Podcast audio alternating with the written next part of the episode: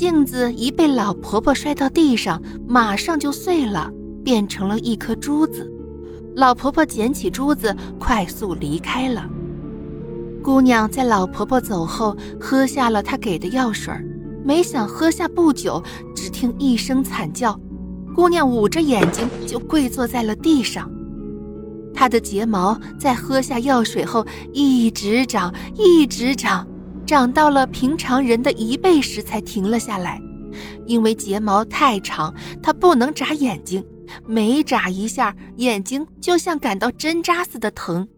小姑娘疼得哭了起来，姑娘晶莹的泪水流到了一棵老树的树根上，树根渐渐被打湿了。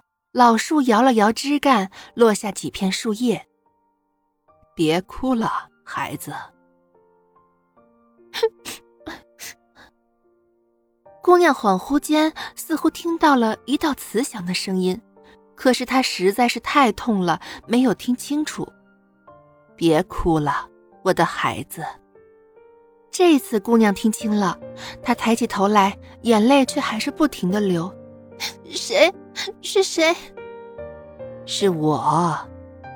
老树摇了摇树干，发出一阵沙沙声，吸引了姑娘的注意。是你，老树，你你会说话？姑娘惊讶的看着老树。眼睛的刺痛让他又闭上了眼睛。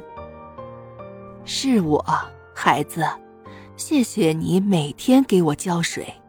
你这是怎么了？一听老树问起，姑娘就把今天自己发生的事情原原本本的告诉了他。这样吗，孩子？我可以给你治疗疼痛。看见了吗？我枝干上最顶端的两片树叶。把它们摘下来，盖在眼睛上，疼痛就会消失。谢谢你，老叔。姑娘忍着眼睛的疼痛，努力睁大有些红肿的眼睛，爬上了大树。终于，她够到了最顶端的两片树叶。姑娘摘下树叶后，把两片树叶照老树说的盖在了眼上。她感到一阵清凉，疼痛正在慢慢消失。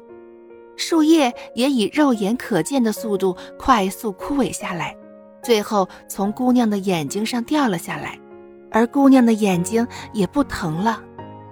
孩子，虽然我可以帮你解除疼痛，但是你的眼睛会无法睁开。